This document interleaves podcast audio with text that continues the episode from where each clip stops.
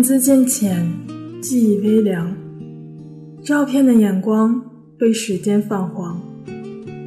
我想用声音为你留住这半暖的时光。我是静默，与你分享我们曾经的哭过、笑过。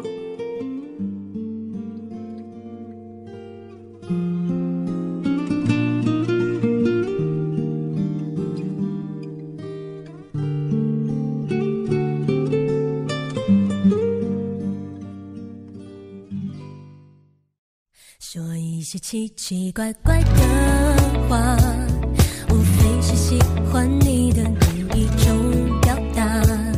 还有没有好方法，可以想你不用再装傻，可以想你不用再惊讶，可以想你不用像个傻瓜。全世界。Hello，大家好。今天由于静默带来的故事很长，所以静默也就废话不多说，直接讲故事吧。来自严小雨的那些漂亮的伤疤，都是爱的代价。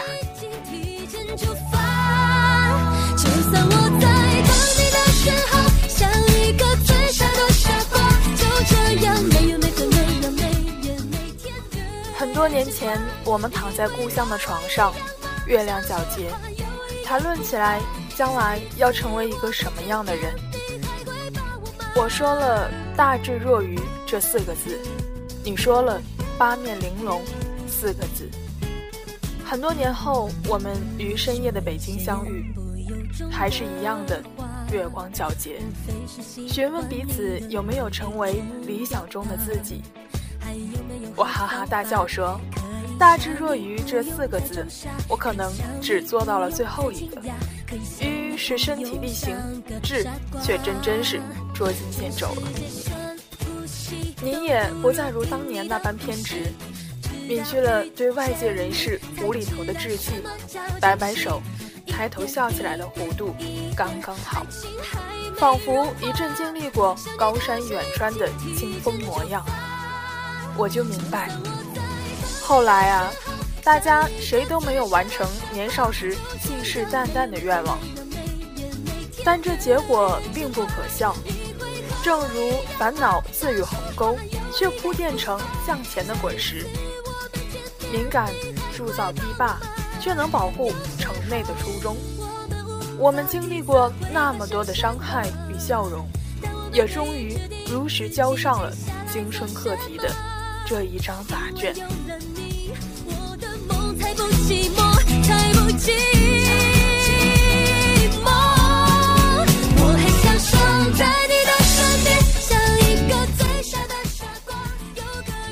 而现在就给大家讲讲月亮小姐的故事吧。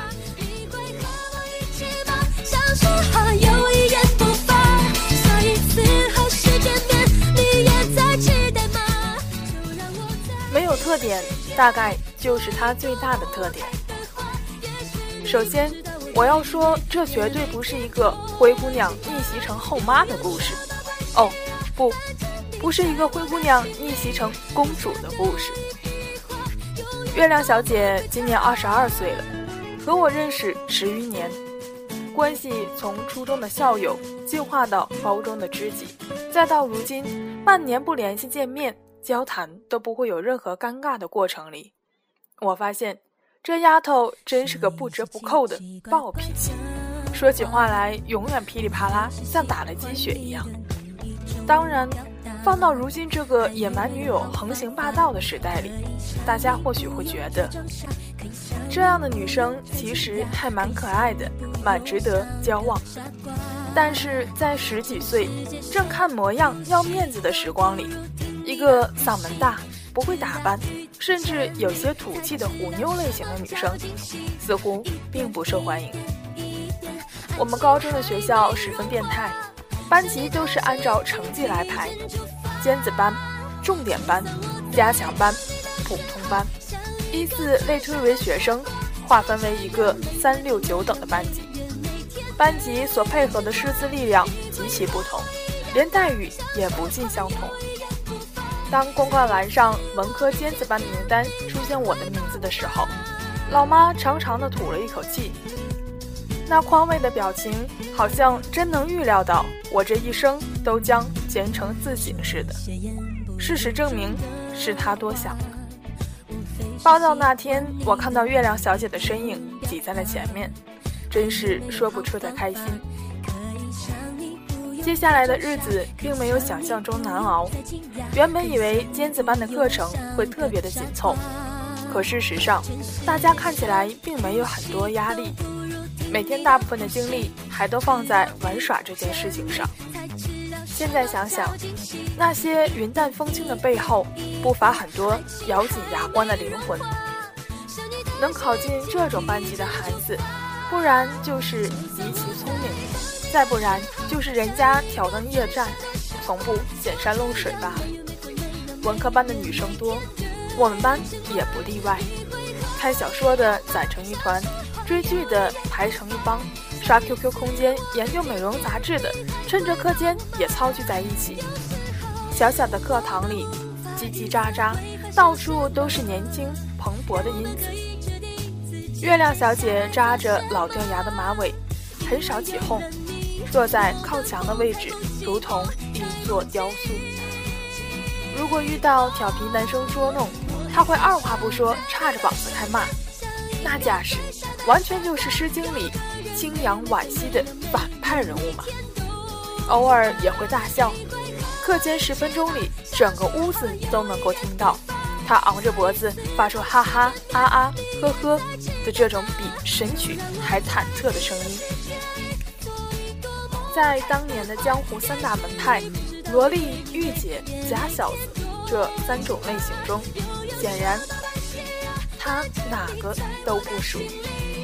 任何人对于他人都会抱有一些片面的判断与看法，也许我们自身并未意识到这是一种偏见，这被称为隐性偏见的心理学，在月亮小姐的青春期里有着最完美的诠释。其实月亮小姐长得并不难看，只是皮肤有点黑，隐藏在厚厚刘海和眼睛下的五官也是十分端正的，大眼睛、弯眉、小巧而又笔挺的鼻子。但不知道是发型的原因，还是那身旧灰蓝色校服的衬托，让他干巴巴的身子看起来像个寂寞的萝卜。皱起来和周遭清亮的阳光无法融为一体。总之，在荷尔蒙爆发的那个年代，他就是很平凡，平凡到没有人追，平凡到掉人堆里转眼间就不见了踪影。没有特点，大概就是他最大的特点。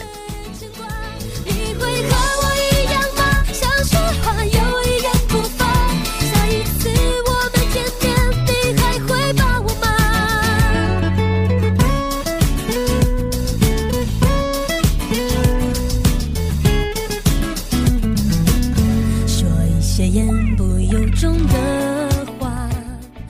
不是所有的王子都拥有白马的善良。这样的一个女孩，颜值不高，家世普通，成绩中格，没有任何斑斓值得纪念。在盛气凌人的年少时代，微末如草芥，最易被忽略。如果按正常的发展轨迹延续下去，毫无疑问，她将成为若干年后同学聚会上。大家提起名字来都想不出的某某某，所以当他偷偷的和我说楼下理科重点班的男孩太帅了的时候，我着实惊呆了。看不出平时这么老实的姑娘，春心荡漾起来可是比谁都有爆发力呀。他口中的那个男孩，我是知道的，一米八零的完美身高。皮肤白的像刚从牛奶里捞出来，头发稍稍垂下一点点，甩甩就有一大堆的花痴女生跺脚尖叫。当年还没有流行起“高富帅”这个词，他就是学校里大名鼎鼎的，被无数女生虎视眈眈着。校草，校草是什么？就算等到老也难栽的草，这就是校草的定义。林子大了，百花争艳，品种齐全，为嘛非去敲这冰山一角？我实在想不通。最关键的是，这冰山下面还流淌着无数女生的幻想和热情，有多少火山昼夜不眠的等待它融化，从此与它并肩浪迹天涯。而一个连胸部都没有发育好的笨鸟，居然还妄图飞到山顶一览众山小。在我对他的痴心妄想表示怀疑的时候，他竟然又有了下一步的动作。而正是这个一步任性的前进，让他原本平淡无奇的青春开始变得跌宕起伏、危机重重。You are very handsome. I would like to meet with you. 这句话在同学们中悄然流行开的时候，我还什么都不知道。看着大家兴高采烈的到处讨论这句话，我嗤之以鼻。估计又是哪部肥皂剧里的无聊台词吧。某天课间休息，见他埋头趴在桌子上睡觉，我便故意恶作剧般的凑过去吵醒他，叨叨他，给他讲这件事情。没等来想象中劈头盖脸的大嗓门，几分钟后，他终于从桌子上爬起来，原本暗淡无光的眼睛，扑射间有点水盈盈。明明是白天，怎么会有灯光落进去？你该不是哭了吧？我的话还没说完，他就抱着我，突然一通哽塞。原来大家口中争相逗乐的那句台词，并非来自电视剧，而是来自情书，来自月亮小姐写给楼下校草的。我想象不出她是鼓起了多大的勇气，怀揣着怎样一种忐忑与窃喜。在深夜的写字台上，边写边笑，运用着自己蹩脚的英文长短句，琢磨筛选，终于才把满腹心事塞进了信封。但不是所有的开始都能换来美好的结局，不是所有的王子都有白马的善良。校草把他给拒绝了，拒绝的方式何其惨烈。没有说对不起，也没有说我们不合适，而是在拿到情书后，校草将他公诸于世，用最鄙夷冷漠的态度给出了回应。情书在理重点班里被流传给每一位同学看，校草一边看还一边吐槽：“字儿写的太难看了，居然还是这么寒酸的红格子信子。听说他长得不丑，脾气还差。”拿英语写情书这么奇葩的招都能想出来，这姑娘不是脑子有问题吧？自尊和爱情同时被碾碎在脚底下，最在乎、最喜欢的人，偏偏又亲手将一切幻想撕碎。听到朋友一五一十的转述后，月亮小姐生平第一次感觉那么丢人。流言蜚语像一把尖锐的圆规，扎在时光绸衣上，成为一道历久弥合的伤。我是不是真的那么傻呀？我拍拍他的肩膀，没有多说什么话。年少的感情最为炽烈，也最为单纯，没有太多处心积虑的调查或者预谋。就能轻易把所有的情绪压注在一个人的身上，在如今的成年人看来，这确实有点傻，尤其是这种先斩后奏，既不矜持又不给自己留条退路的方式，真是蠢极了。可是又蠢得那么可爱，让人除了心疼，不忍责怪。直到遇见你，才知道什么叫惊喜。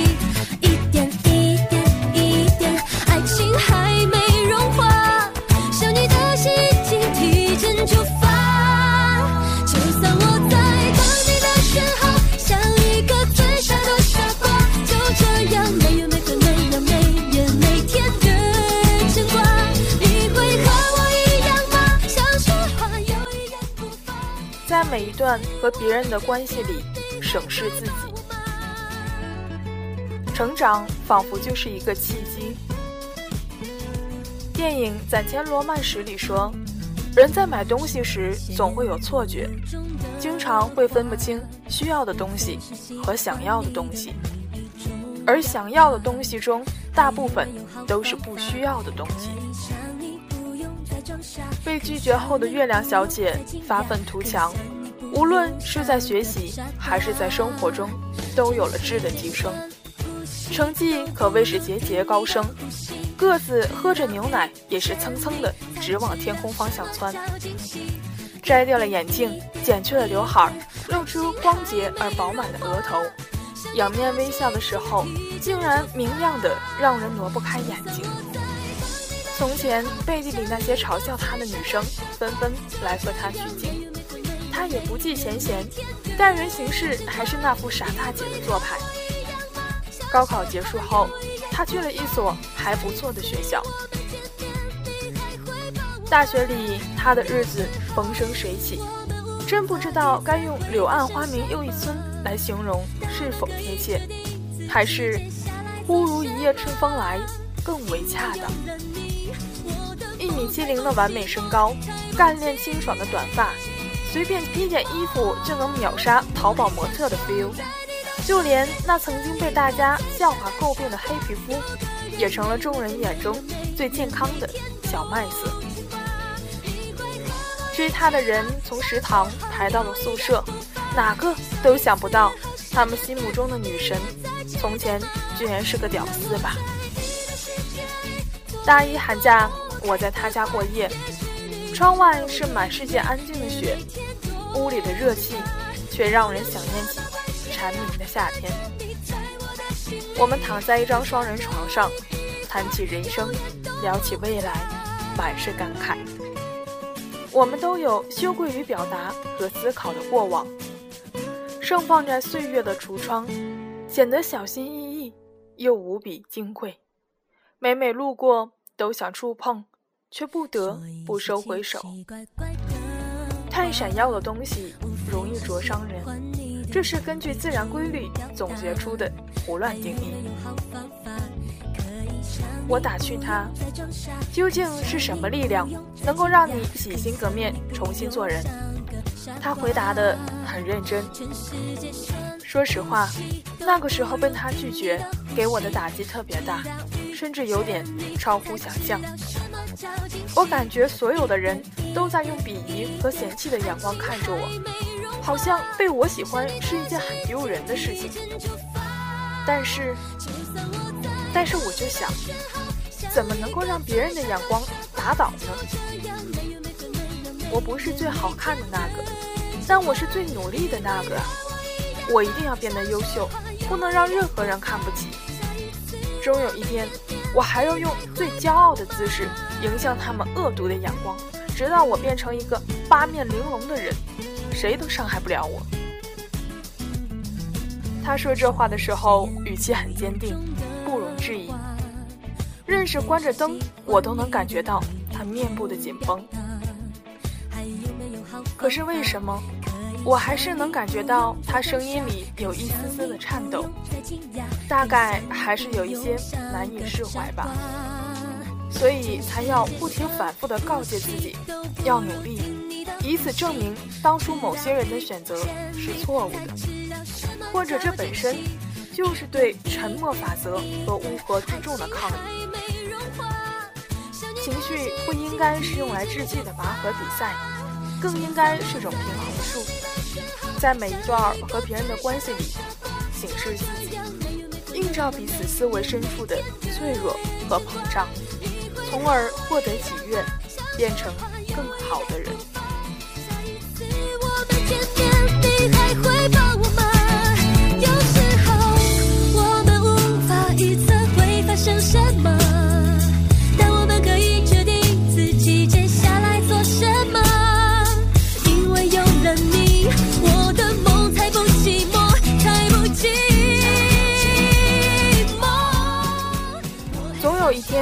会感谢曾经傻逼的自己。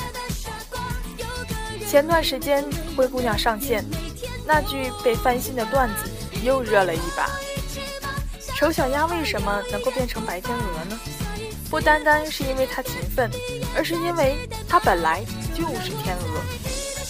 灰姑娘为什么会嫁给王子？不单单是因为她美貌，而是因为她本来就是公主。而我也相信，月亮小姐从来没有因为任何人而改变自己。她所做的一切，仅仅只是在经历中挖掘出了更加闪闪发光的自己。这个自己的存在，可能连她自己都不知道。而那个所谓的男神，不过是历史进程中的一根导火线，必然中的偶然。四月初，我在北京见到月亮小姐的时候，她正要去参加考研复试。当晚，我们穿梭在帝都独有的小胡同里，就着月光走了一程又一程。期间，对各自这两年的生活进行汇报、总结和点评。一不小心聊起当年的暗恋往事，她也不再那么义愤填膺，反而很平静地说。其实，后来我也还是见过他的。大学期间，月亮小姐应该是德智体美全面发展的楷模。在其他人泡吧的时候，她在泡图书馆；在其他人拿着家里的钱胡吃海塞的时候，她秉着独立的精神去快餐店打工。她的每一个寒暑假从未闲着。故事的续集就发生在某一年夏天的德克士里。推门而入一人，有些眼熟。记忆齿轮滚动定格，没错，是他。站在前台的月亮小姐有些激动，迫不及待循着男神望去。只见得，曾经瓷娃娃般的皮肤，现在爬满了又红又鼓的痘痘。整个人发福的身子，居然都有了中年男人的啤酒肚。笑容倒还是蛮温暖的。只是那油油的头发是怎么回事？男神啊，你当年那头发甩甩，可真是闪闪惹人爱。如今怎么落魄到如此地步？月亮小姐收收神，有点失落，又有点小窃喜。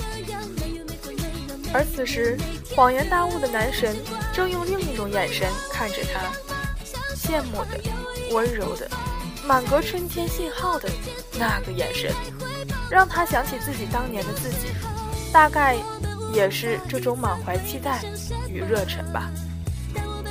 不停的在幻想中，希望有一天能够与男神亲密接触，就如当下这么近，这么默契的相视一笑，该有多美好。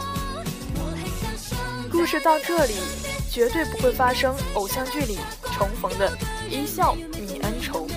或者什么兜兜转转，终于意识到对方是真爱的零可能桥段。谁都知道，如今站在这里的姑娘，要模样有模样，拼能力有能力。她不再需要依靠仰慕一个优秀的人来完成愿景，自己会发光，又何必借助外界能量呢？男神站了一会儿，走了，也没有多说什么。或是理亏，或是这一切的情绪，人家从未想起。总之，月亮小姐那颗紧绷着的心，从此真正放了下来。为什么看到男神如今状况的那一刻，窃喜要大过失落呢？好像也没有当年那么喜欢了。从来都不是男神有多么大的变化。在这场独角戏里，是你一直都在督促着自己往前走。见识够多，环境够深，眼界自然就在变。其实，就算如今的男神见到你觉得惊艳或者迟疑，也绝对不会后悔。就算时光倒流，他仍然不会选择和你在一起，因为他没有时间等你变得足够好。我回答月亮小姐道：“其实这样真的挺好，没有拥有那些求之不得，挺好。至少他给了我们千金勇气去敢爱敢恨。没有留恋那些醉人的风景，挺好。至少它给了我们遗憾不舍，当回忆路标。没有成为理想中的自己，也挺好。至少它给了我们想象之外的另一种可能。后来我又问月亮小姐：“如果有一天让你重回那年，你还会表白吗？”月亮小姐坚定地说：“会。”直到遇见你，才知道什么叫惊喜。一点一点一点，爱情还没融化，想你的心情提前出发。就算我在等你的时候，其实线下很多人都在讨论什么是好的爱情，什么是坏的爱情。其实，经过就今天的故事来说。这个世界上没有任何不好的爱情，所有途径的痕迹本身都藏有纪念的意义。或许总有一天我们会回头，感谢那个曾经很傻逼的自己，还有当年那些对你的真诚与天真、熟视无睹的人。因为伤害，才能成长。那些漂亮的伤疤，都是爱的代价。今天的结尾送来戴佩妮的《街角的祝福》，把这首歌送给那些对我们的真诚与天真熟视无睹的人，祝你们幸福，因为你们给予我的伤疤，都成为我现在活得更好的理由。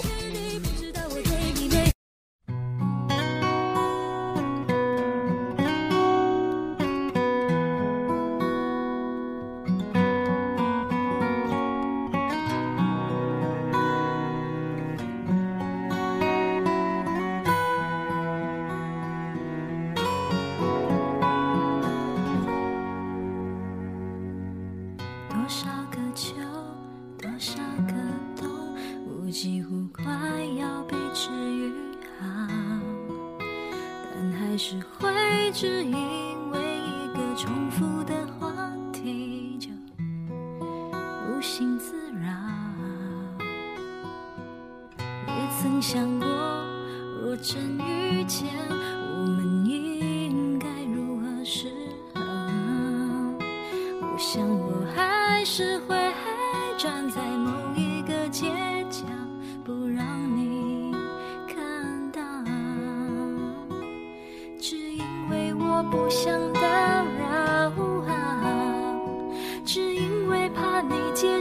不了